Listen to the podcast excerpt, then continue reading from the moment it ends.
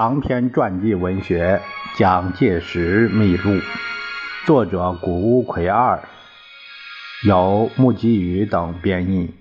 事了播讲第十三章，以统一为目的。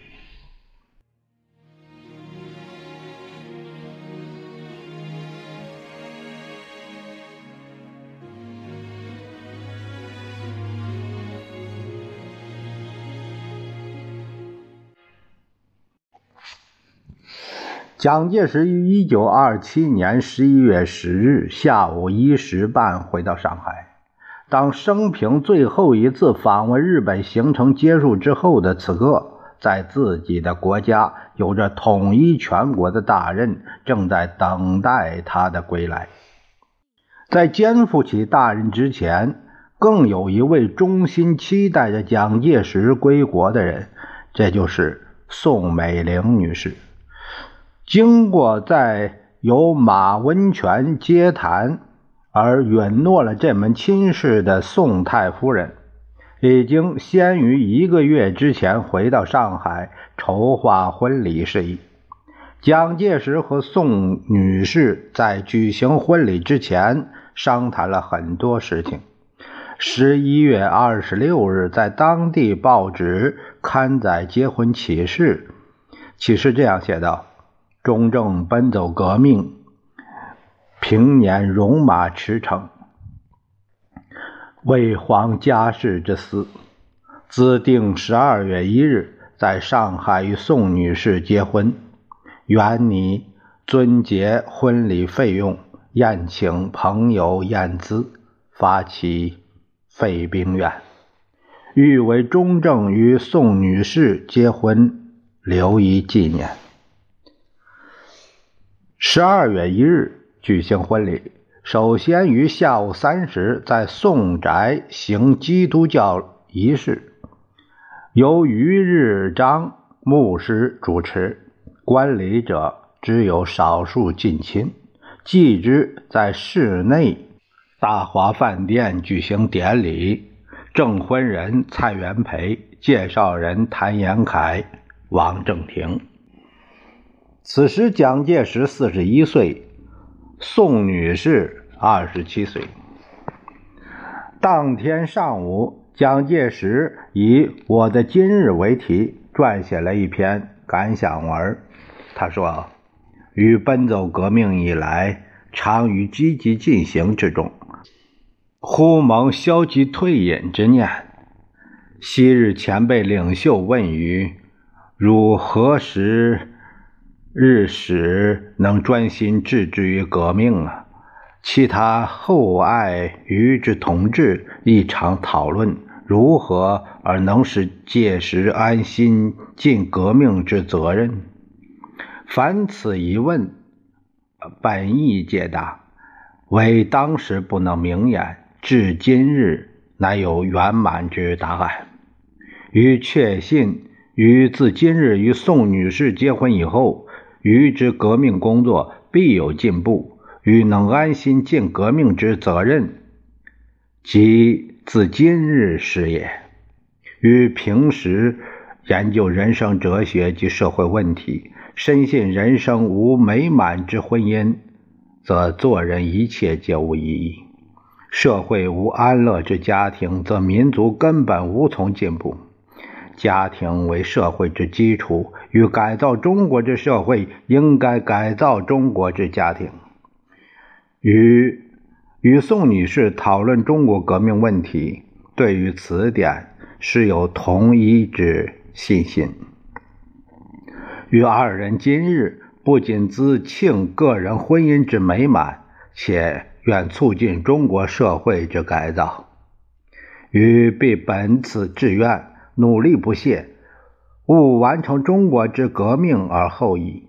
故于二人今日之结婚，是为建筑于二人革命事业之基础。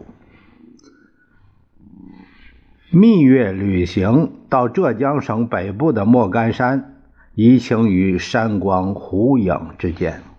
蒋介石之信任其基督教，接受了夫人的进言。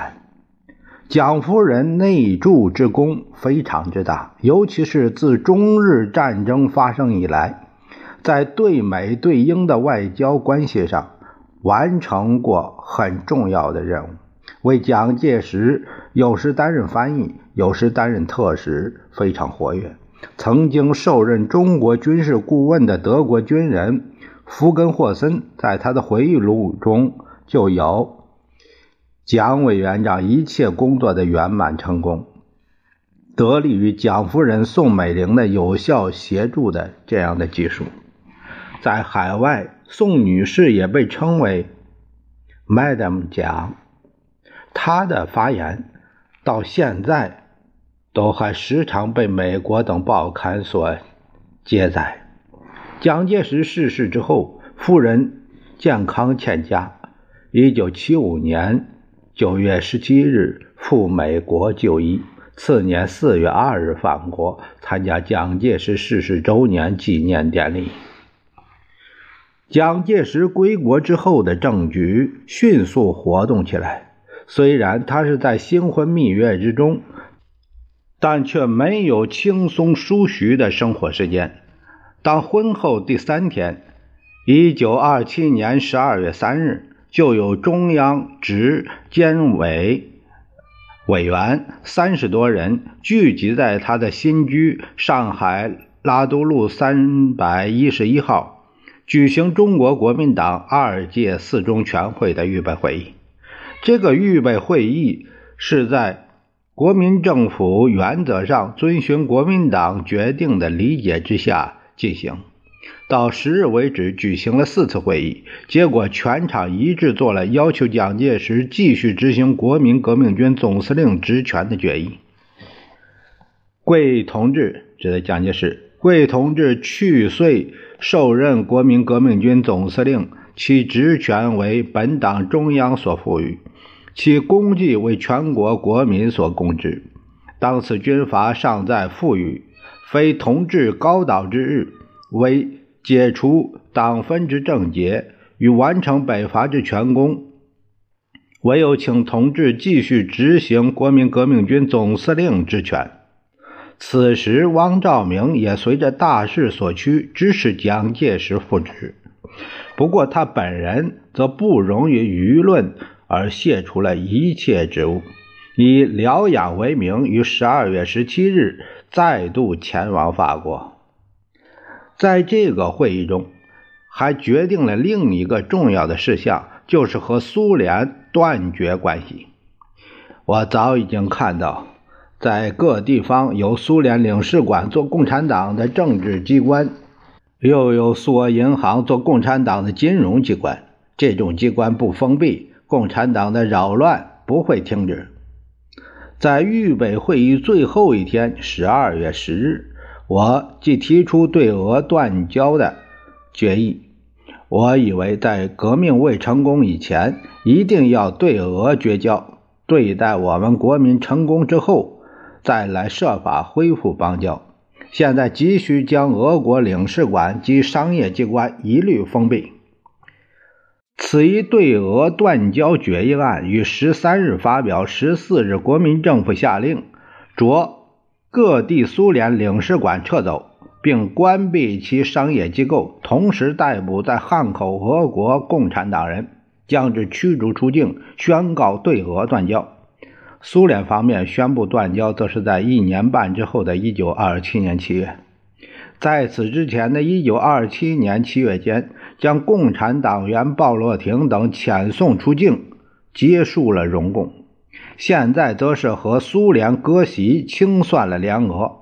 自1923年元月孙岳宣言以来，中国国民党和第三国际历时五年的关系到此完全断绝。1928年元月四日。蒋介石与国民政府首脑谭延闿以及杨树庄、何成俊、陈立夫等人乘火车进京。上午八时自上海出发，傍晚到达南京。沿途各站人头攒动，挥手致意。车抵南京，受到盛大欢迎。沿途站满民众，交通为之阻塞。谭延闿很诚挚地说：“看见今天民众这样的高兴，可以想到去年八月你下野之后，该是怎么样的民心惶惶啊！”元月七日正式复职，并向国民政府呈报继续执行国民革命军总司令职权。在复职之际，特于一月九日发表告国民革命军。全体将士电向始终共历患难的同志们不达中途隐退的歉意，同时表示面临再度北伐的决心。电文这样写道：“回忆去年中途隐退，定计俄清，以中央任命之职责，不及待中央之核准而拒去，故所揪心。以向从。”有年之袍泽，不能共艰难以终始，忧子愧弃。所幸吾革命将士秉主义为先驱，虽在内外交困之中，犹能杀敌治国，屡著战绩，每念勤劳，则用加位。今党内团结渐渐端倪。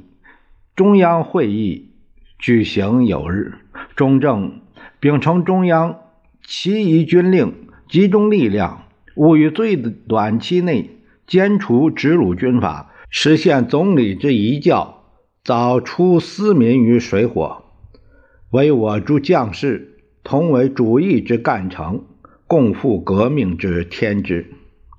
在宣布这个电文的同时，又发表。告全党同志即全国同胞书，说明革命的成败由赖全国同胞力量，呼吁团结与支持。为促进党内团结而举行的中国国民党第二届中央执行委员会第四次全体会议于二月二日在南京丁家桥中央党部大礼堂开幕。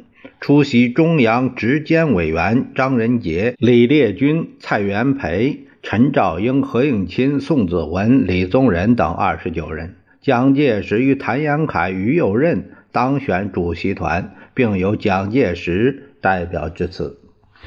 从前共产党了妨害我们的革命及本党的主义，我们已经晓得了他们的阴谋，把他们推翻了。至今，纯粹的忠实同志，绝无其他掺杂期间来开今天的会。可以说，今天的会是本党中兴的一个会，是中国中兴的一大机会。四中全会的主要议题是为了国民政府和国民党的更始而彻底改造，凡以前与联俄、容共有关的决议案一律取消，政府和党换了一副新的面貌。军事委员会改选委员七十三人，蒋介石任该会主席，并继任国民革命军总司令。谭延闿当选国民政府主席，在新体制之下，开始准备再度北伐。自去年八月由总司令职位中途隐退以来，北伐任务由军事委员会领导，也还是在。勉勉强强地继续进行。何应钦所统御的第一路军在如此状态之下奋战不懈，于去年十二月再度攻克徐州，向山东省境内挺进，和以山东为地盘的张宗昌对峙。二月九日，蒋介石循津浦铁路北上，赴徐州前线观察，继之于十三日。重新编组国民革命军，此时何应钦指挥的第一路军改编为第一集团军，蒋介石自兼该集团军总司令，何应钦调北伐全军总司令部参谋长。当此再度北伐之际，特地莅临最前线，鼓舞全体官兵之士气。十六日，在开封与冯玉祥会谈，征得冯之同意，将其所部国民军改为国民革命军第二集团军。又在山西方面表明，加入国民党的阎锡山所部编为第三集团军，加入国民革命军的行列。二十八日，正式决定了革命军的编组。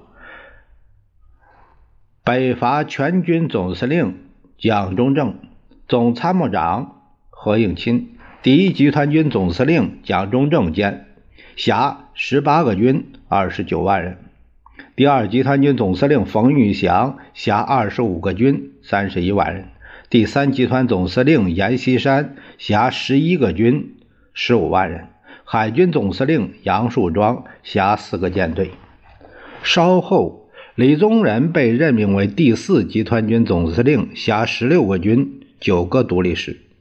在敌对的北洋军阀方面，张作霖盘踞北京，自称大元帅，统辖由张传芳、张宗昌、张学良、杨宇霆等所指挥的七个方面军，拥有兵力百万。三月三十一日，蒋介石为部署二次北伐，渡江北上。四月七日，国民党中央发表北伐宣言，蒋介石作为同时对各军下达动员令。第一集团军沿京浦铁路，第二集团军沿京汉铁路，第三集团军沿正太铁路分途挺进。第一集团军行动迅速，十日攻克山东省南端的。台庄十四日占领临城、临沂，势如破竹，指向作战目标济南，继续攻击前进。我国民革命军之对外政策，全在革命立场上以国家利益为主，苟有利于我国民革命，不妨害我国家主权，无论何国，其经济上。及其民族国家之利益，吾人必尊重之、承认之。吾人之所以反对帝国主义者，以其对我中国之施行压迫及侵略故耳。日本与我中国关系最深，与我国民党交易最久，故吾人确信，在友邦中必最能谅解我中国国命之意义，而不愿。加以妨害，且必唯愿其早日成功也。此次继续北伐，是为我中华民族争生死存亡之举。日本与我国唇齿相依，休戚与共，故我敢信日本国民对于我之北伐不特不加阻害，必进而乐观我之成功。于是乎，亚洲之幸福可保，世界之和平有望。上望诸君为我转达于日本国民与政府。以上这番谈话是蒋介石在第二次北伐不久之前的三月六日，这是一九二八年的三月六日，招待日本新闻记者晚餐会上的演说。第二次北伐在军事上已经是胜算在握。然而，值得担心的则是，只要得到一点可乘之隙，就会出之于干涉行动的列强东向，尤其是行将成为二次北伐战场的山东至华北一带，是日本极力扩张其势力的地区。日本为了维护他的权益。和张作霖、张宗昌、孙传芳等军阀勾结，并给予援助，已是举世周知的事实。而且在上年革命军北上进击时，田中义一就曾有过出兵到达济南，就是第一次出兵山东，公然意图阻碍北伐的表现。现在果然不出所料，日本再度出兵前来。日本细雨侵略，逆敌。存心卖国，两相勾结，垂死挣扎。闻日本第二舰队二十二艘舰于一日下午五时到青岛。十一日，日本田中首相告诫全国，谨防外来之危险主义。十七日，日本阁议将派遣战队赴青岛，必要时开济南。十八日。日本公然出兵。十九日，日本由青岛入鲁。今日，日兵已开济南。又闻今日日本议会讨论出兵增加预算，田中恐吓议会，如不通过该案，则解散议会。云云，呜呼！天下有强权，无公理若是。若北伐被阻，竟至半途而废，则党国前途何堪设想？然吾一以忍辱负重，苦干硬干到底。至于成败立顿，听之而已。这是蒋介石四月二十二十日的日记。据日本资料，对日本出兵的方针，实则早在上年十二月二十日的阁议中已经做了决定。出兵的理由是为了保护拘留济南的日本侨民。此时在山东。督办公署所在地的省会济南，以商铺为中心，居住日侨约两千两百人。当日本阁议决定上述事项阶段，田中义一曾经指示驻上海总领事史田七太郎会见日蒋介石，提出如果在济南附近发生战争，日本便会出兵，希望北伐军避开济南北上。不过，日本即使出兵，也不会关涉到开战军的作战，更不会援助哪一方面。蒋介石则表示，保证负责保护日本侨民，拒绝了日方的提议。同时，并向世田说明，日本如果出兵，则与田中义一在东京会谈的谈话不同，实在感到遗憾。但是日本方面则借口有共产党分子混杂在国民革命军中，治安上不能使人再安心，坚持出兵方针不变。四月十六日，驻济南陆军武官酒井隆少校呈请参谋总长铃木庄六出兵，同时青岛总领事藤田荣介及代表济南总领事。西田耕一也向本国陈述，出兵时期业已到来。在四月十七日的阁议中，陆军大臣白川义则提出出兵议案，其他阁僚都认为已经既定事实，予以通过。十九日乃正式发表。二十日夜晚，自天津驻军抽调三个中队，就是连，计四百六十人，由。